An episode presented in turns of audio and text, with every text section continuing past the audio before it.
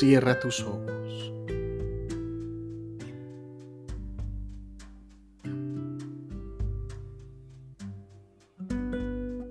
Contempla.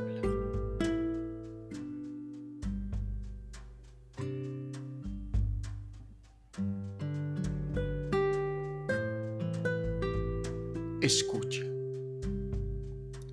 Del Evangelio de Marcos. Cuando arrestaron a Juan, Jesús se marchó a Galilea a proclamar el Evangelio de Dios. Decía, se ha cumplido el plazo, está cerca el reino de Dios. Conviértanse y crean en el Evangelio. Pasando junto al lago de Galilea, vio a Simón y a su hermano Andrés, que eran pescadores y estaban echando el copo en el lago. Jesús les dijo, vengan conmigo y les haré pescadores de hombres. Inmediatamente dejaron las redes y lo siguieron. Un poco más adelante vio a Santiago, hijo de Zebedeo, y a su hermano Juan, que estaban en la barca repasando las redes. Los llamó, dejaron a su padre Zebedeo en la barca con los jornaleros y se marcharon con él. Palabra del Señor. Gloria a ti, Señor Jesús.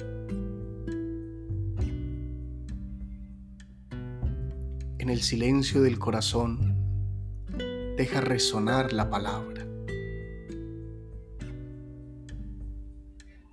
Y quédate con ese pequeño fragmento o esa palabra que ha llamado más tu atención.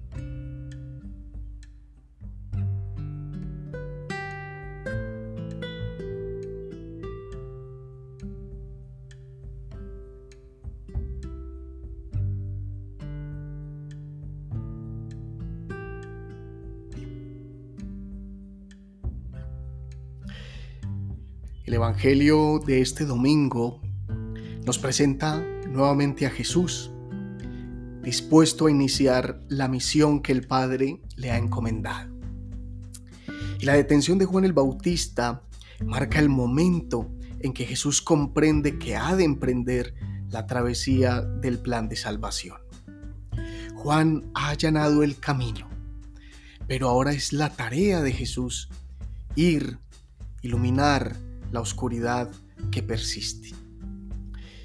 En Galilea, el Mesías comienza a manifestar signos y milagros que destacan su misión.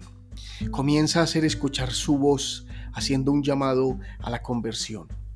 Sin embargo, lo más importante es el llamado a esos primeros discípulos.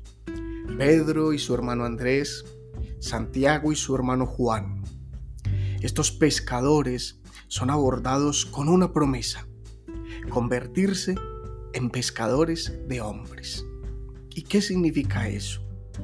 Lo comprendieron en el mismo instante.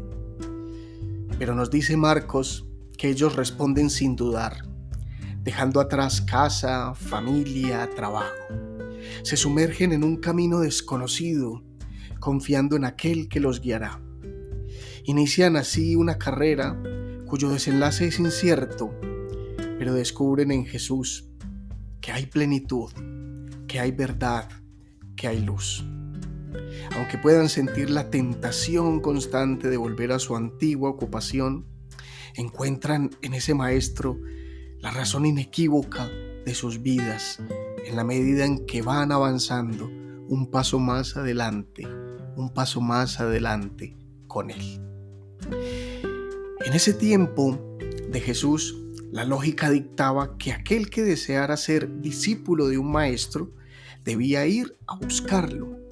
Sin embargo, Jesús desafía esa lógica del pasado, como desafía tantas veces la lógica del mundo.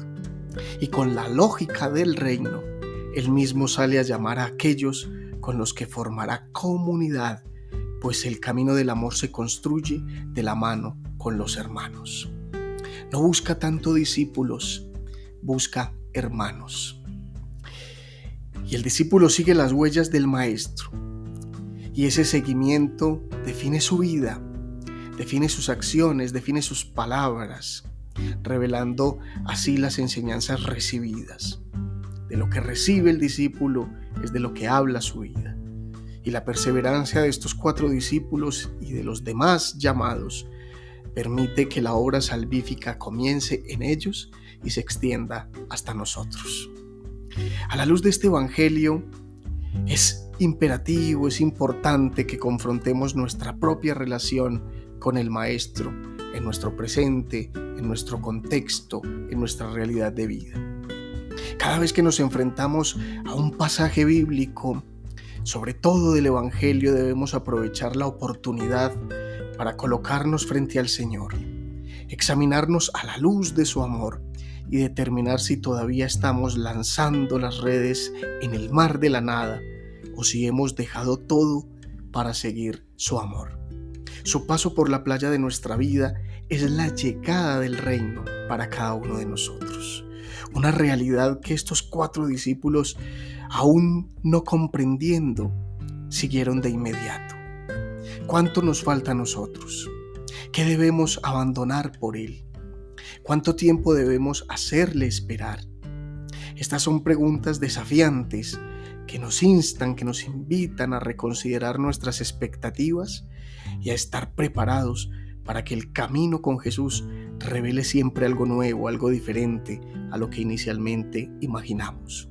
La autenticidad de nuestro seguimiento desde lo que somos se mide en nuestra disposición, en nuestra apertura para adaptarnos al asombro, a las sorpresas que el Maestro tiene preparadas para cada uno de nosotros. Para terminar, oremos. Amado Jesús, tú pasas permanentemente por la playa de nuestra vida. Te pedimos nos ayudes a reconocer tu voz cuando nos llamas y tu rostro cuando nos miras. Danos humildad y ayúdanos a distinguir aquello que debemos dejar para seguirte. Enamóranos más de ti, que sintamos el fuego de tu espíritu en el corazón y nos levantemos con prontitud para caminar contigo y hacer de este mundo tu reino de amor. Amén. Feliz semana.